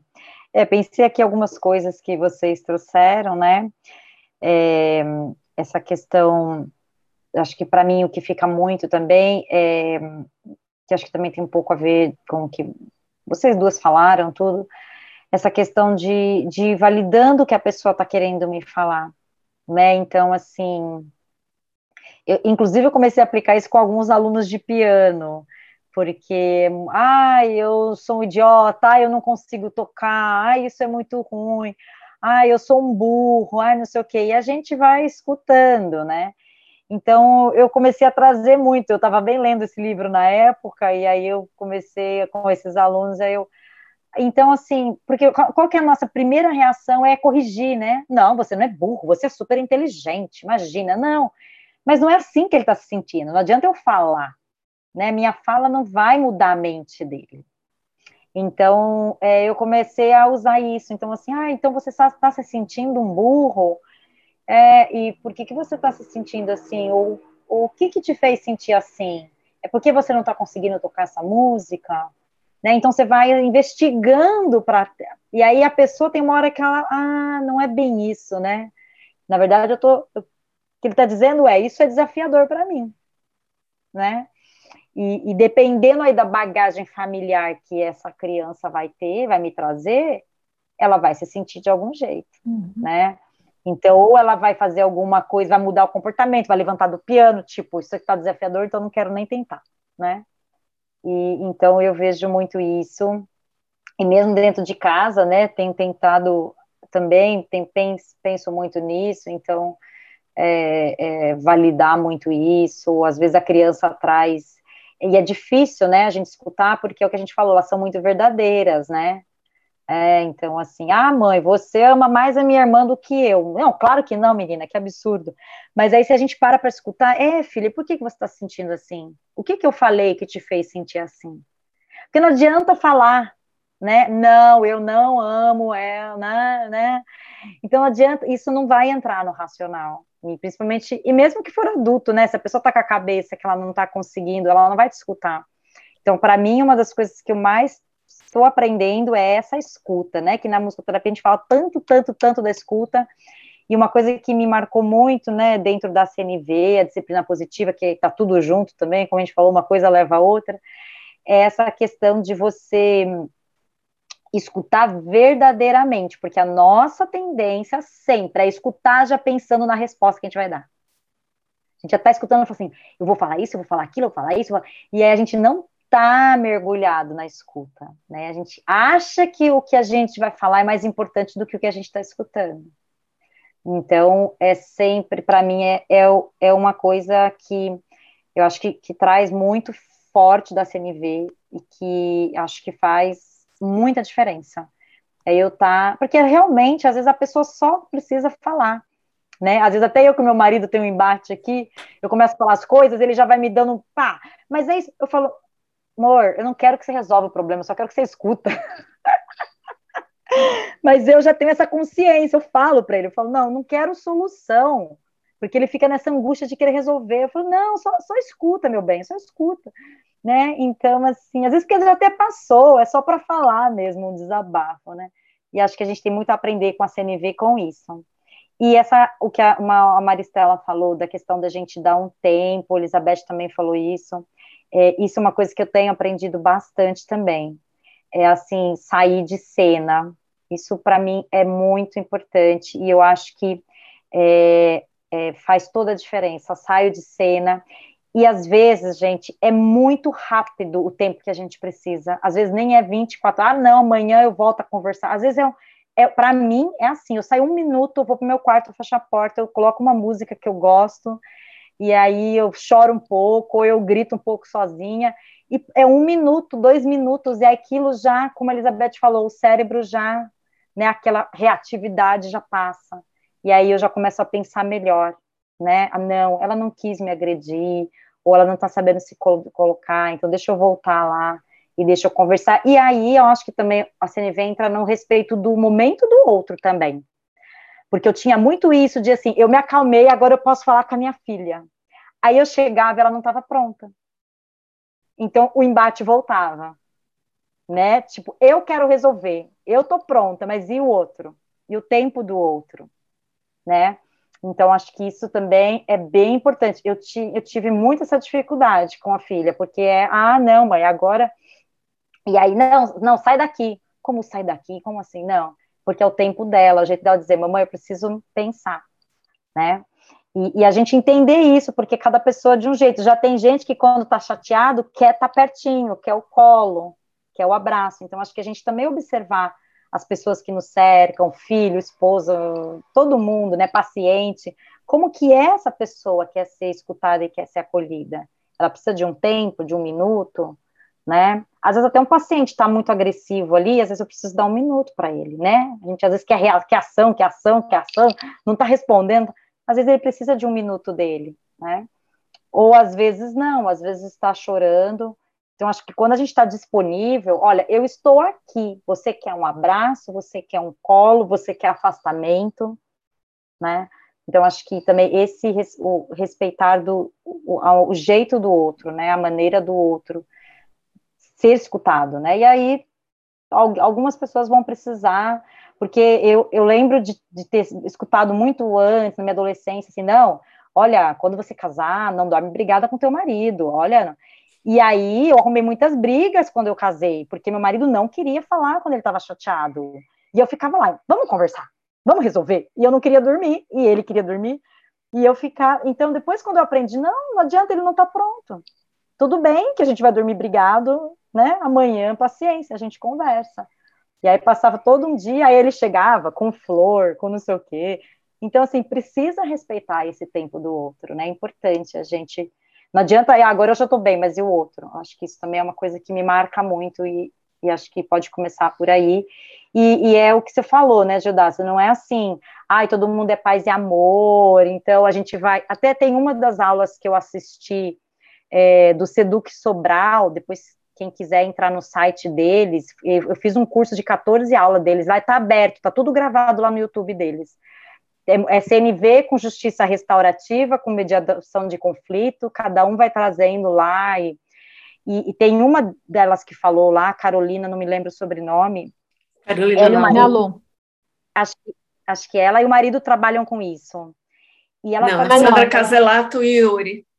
Ah, acho que é. Ai, gente, já confundi. Mas enfim, entra lá, acho que é a primeira aula deles, do casal. Isso. Ela isso. fala isso, ela fala, gente, a CNV não é a gente ser bonzinho, ser.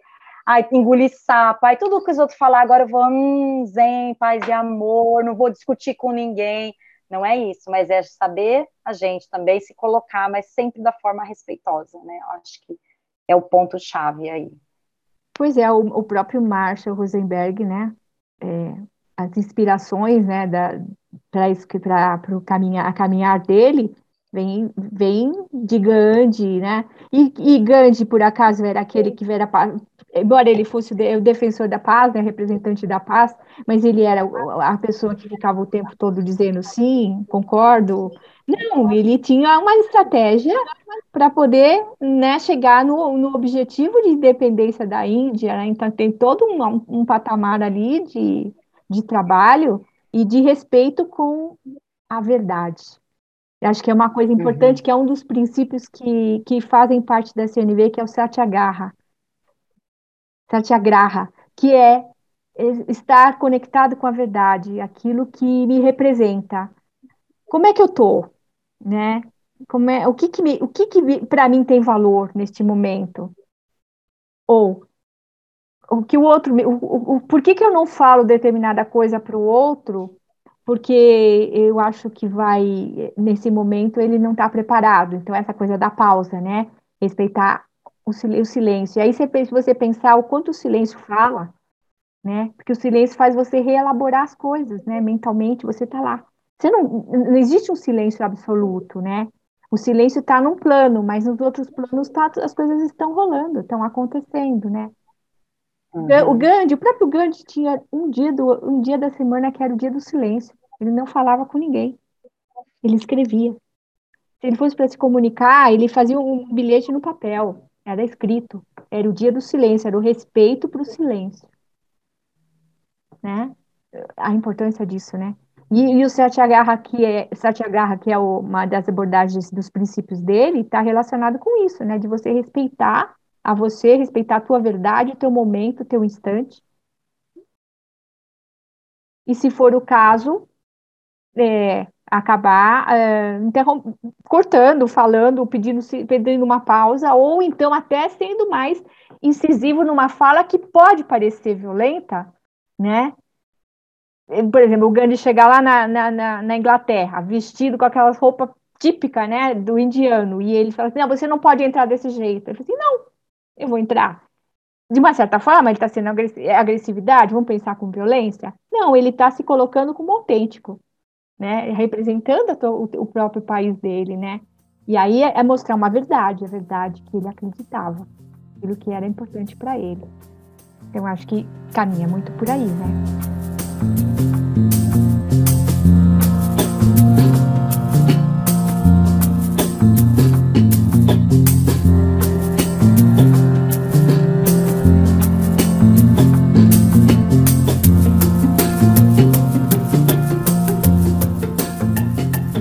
Bacana poder ter todo essa, esse olhar, né? A questão da, dos princípios ali, essa prática, né? Como que a gente também pode se organizar.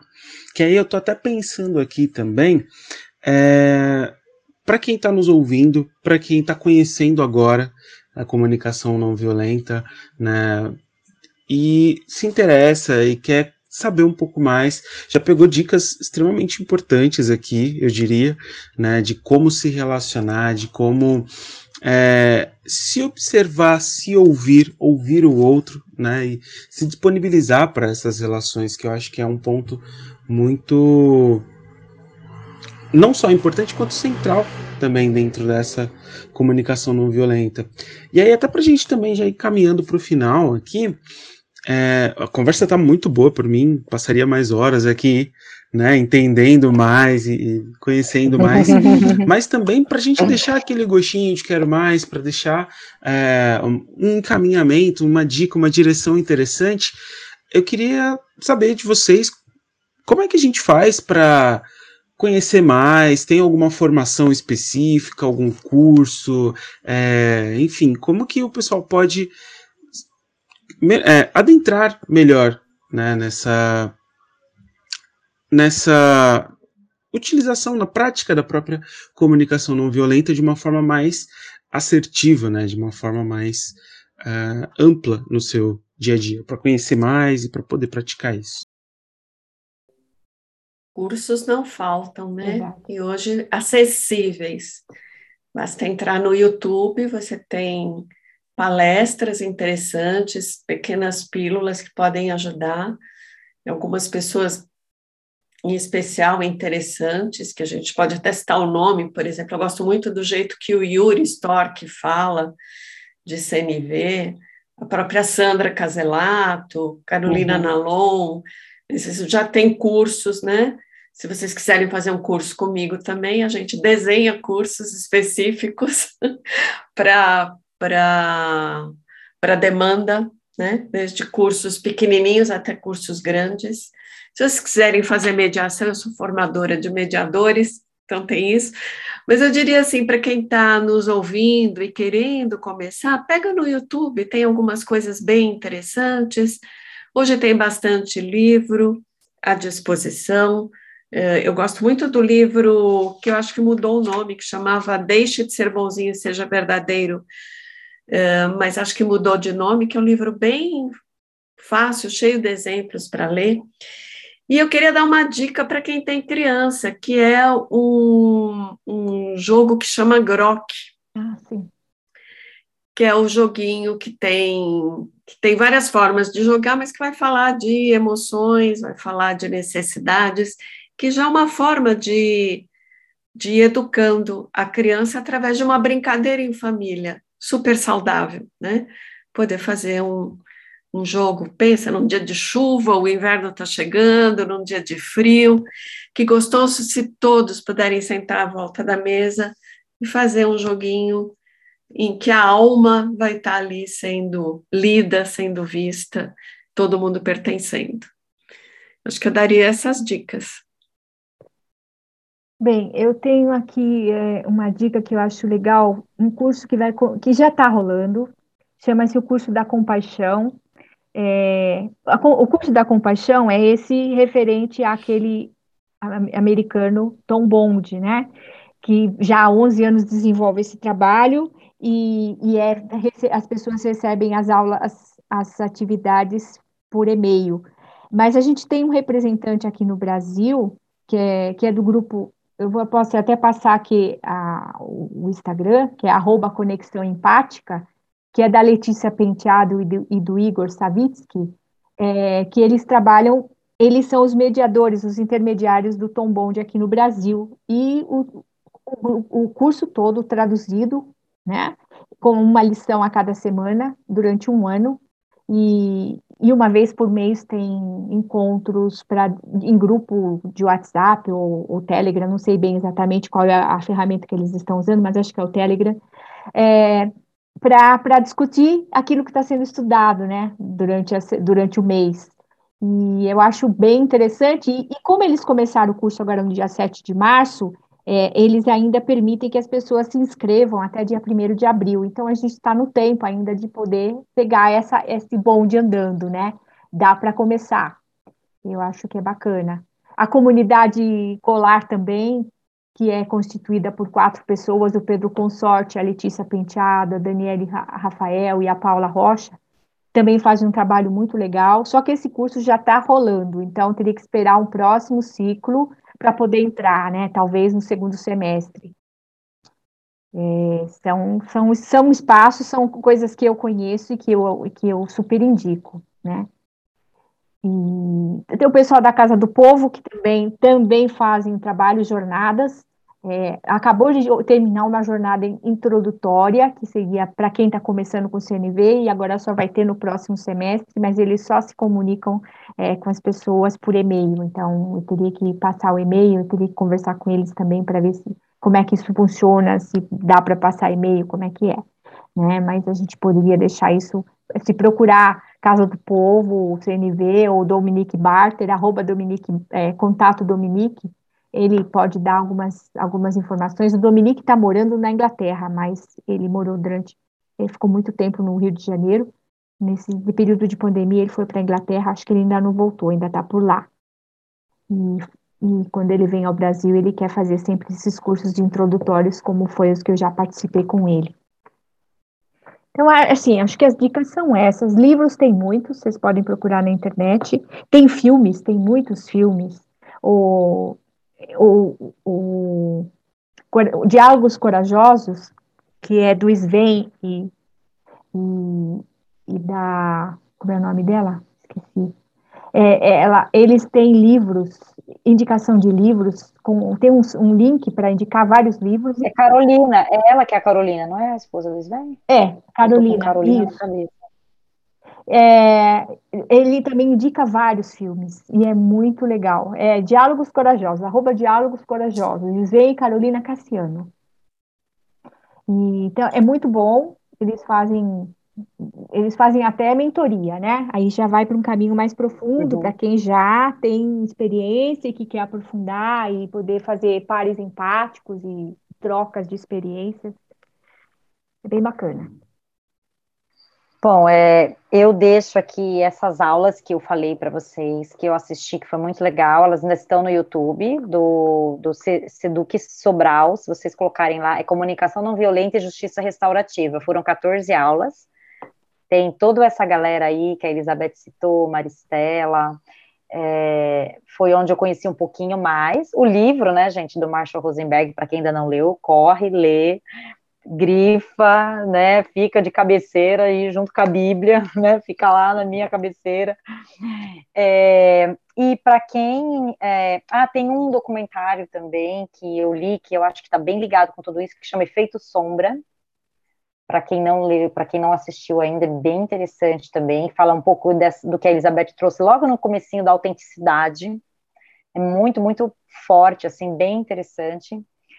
E para quem, assim, é mãe, pai também, que está nessa, que está buscando isso até para a maternidade, eu também indico os livros da disciplina positiva, que eu acho que estão totalmente relacionados com a CNV. Inclusive, lá no meu Instagram, já vou fazer uma, uma propaganda aqui, eu estou lendo todas as manhãs o Disciplina Positiva para Lares Cristãos, que ele não foi traduzido em português. E é, eu tô, tô lendo em tradução livre todos os dias sete e meia. Então, da manhã lá no meu Instagram eu leio um pouquinho, que é a base da disciplina positiva, né, mais focado para os lares cristãos. Mas eu acho que o próprio livro da Jane Nelson casa totalmente com o Marshall Rosenberg também, pensando muito mais, né, em quem é professor, mãe, pai, é, acho que ajuda bastante, porque traz muito exemplo prático, acho que a gente gosta muito disso, né? Coisa prática. Vamos sair, sair da teoria e vamos para o vamos ver, e o exemplo, e a história, e o que aconteceu. Por isso que eu também sempre gosto de trazer minhas vivências, porque eu acho que isso faz a gente pensar um pouquinho, né? E, e acho que é isso. E se eu puder, posso. Me lembrei, um Michele. Ah, pode falar. Você que tem criança, acho que a gente pode indicar o divertidamente para entrar em contato com as emoções, né? Ah, ah muito certeza. legal. Ele é bem legal, né? É fantástico. E até ver com as crianças, né? Muito bom, é muito bom. Então, eu queria, eu queria cantar um pedacinho da minha música do Chororô das Crianças. Posso? Rapidinho, é curtinha.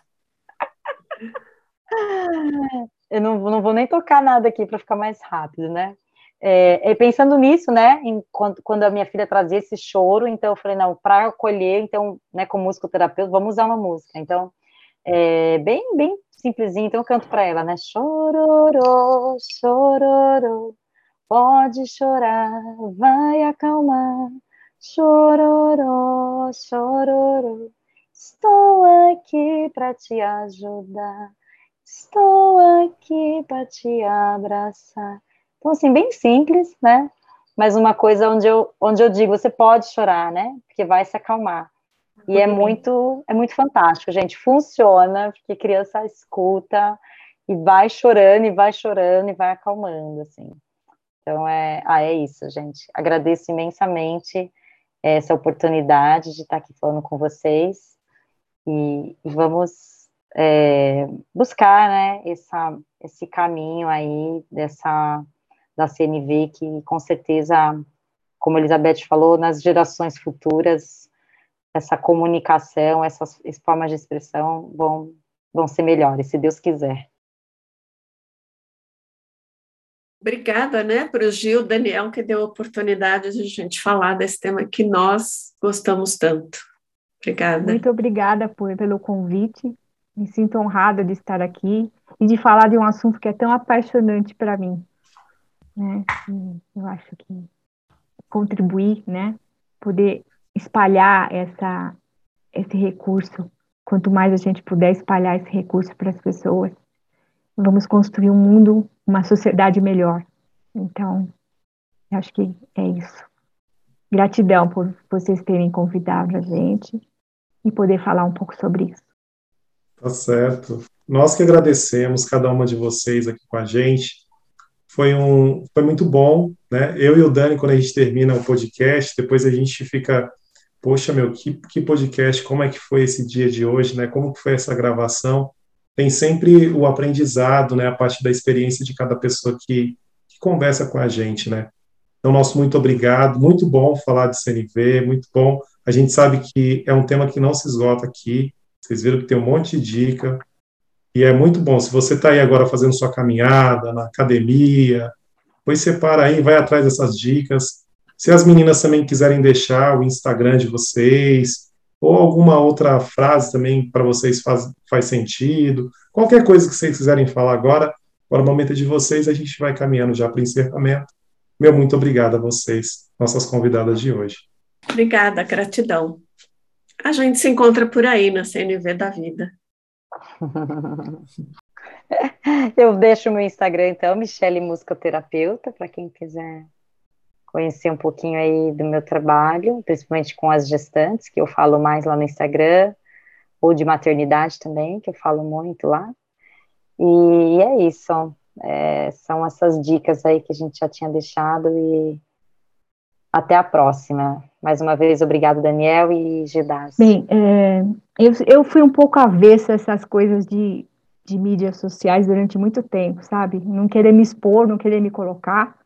E agora no momento, com essa, com essa questão da pandemia, a gente sentia a necessidade de estar tá se colocando. Eu estou no momento de construção do meu Instagram, então ainda não tem muita coisa lá, eu estou começando, então eu, acho que eu vou deixar meu e-mail com vocês, se vocês precisarem se comunicar para ter algumas informações, e assim que eu tiver o Instagram aí, a gente, né, com ele já organizadinho, não vou falar do Instagram agora do jeito que ele está, que ele não está legal, mas eu acho que é, a gente pode, pode conversar, né? Se precisar de alguma informação mais, indicação de filme, indicação de livro, a gente está aí à disposição para contribuir. É maristela.soufreitas.gmail.com Gratidão pelo convite mais uma vez, foi muito bom estar aqui.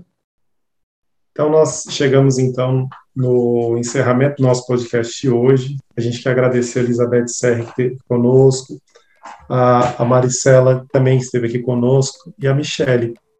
E nos trabalhos técnicos nós também não podemos esquecer da nossa amiga Luri, que faz aí, trabalha nas artes.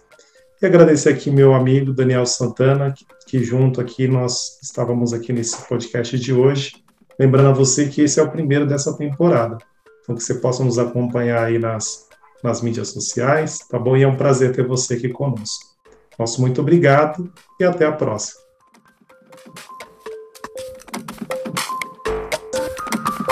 Através o podcast.